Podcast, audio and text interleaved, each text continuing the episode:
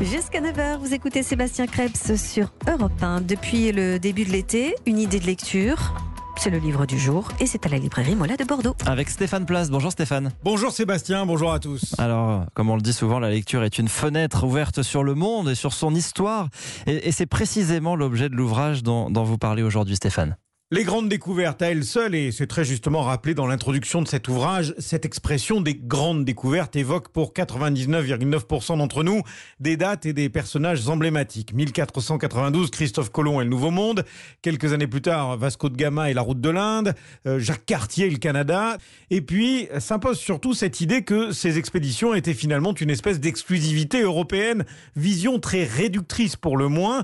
D'où le grand intérêt que présente ce livre, L'exploration du monde, rédigé sous la direction de Romain Bertrand et que vous recommande Jean-Baptiste Garros, libraire chez Mola. Romain Bertrand a voulu revenir sur une mythologie qui s'est forgée au 19e siècle. Cette mythologie, finalement, des grandes découvertes, mais qui seraient des grandes découvertes européennes. Les Européens ne sont pas les seuls à avoir exploré le monde, et ça, on le voit dès le début du livre qui s'ouvre sur la date de 645, qui est en réalité à la pérégrination, on peut dire, du moine Shangzong, un moine chinois qui a parcouru l'Asie, notamment de la Chine, jusqu'à l'Inde, pour rendre compte de l'état du monde à l'empereur. Ça, c'est une première grande découverte. Une autre histoire des grandes découvertes qui va de 645 à 1938 et se succède ainsi par date au fil des pages presque une centaine de récits d'aventures que l'on doit à des spécialistes, de grands historiens, avec pour la rédaction de cet ouvrage un chef d'orchestre, Romain Bertrand. C'est d'abord la volonté, non pas de ruiner le grand récit des grandes découvertes, c'est-à-dire cette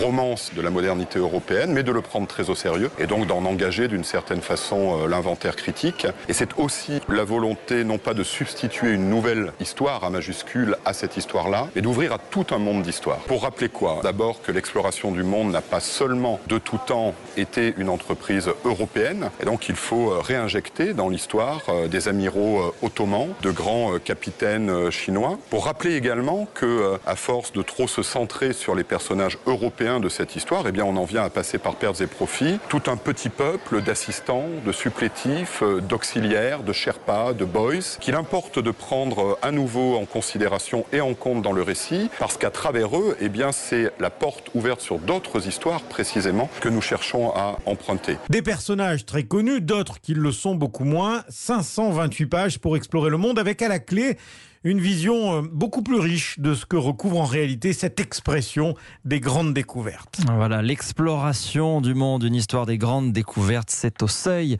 Merci Stéphane Place, chaque matin, vos conseils, lecture à 8h10.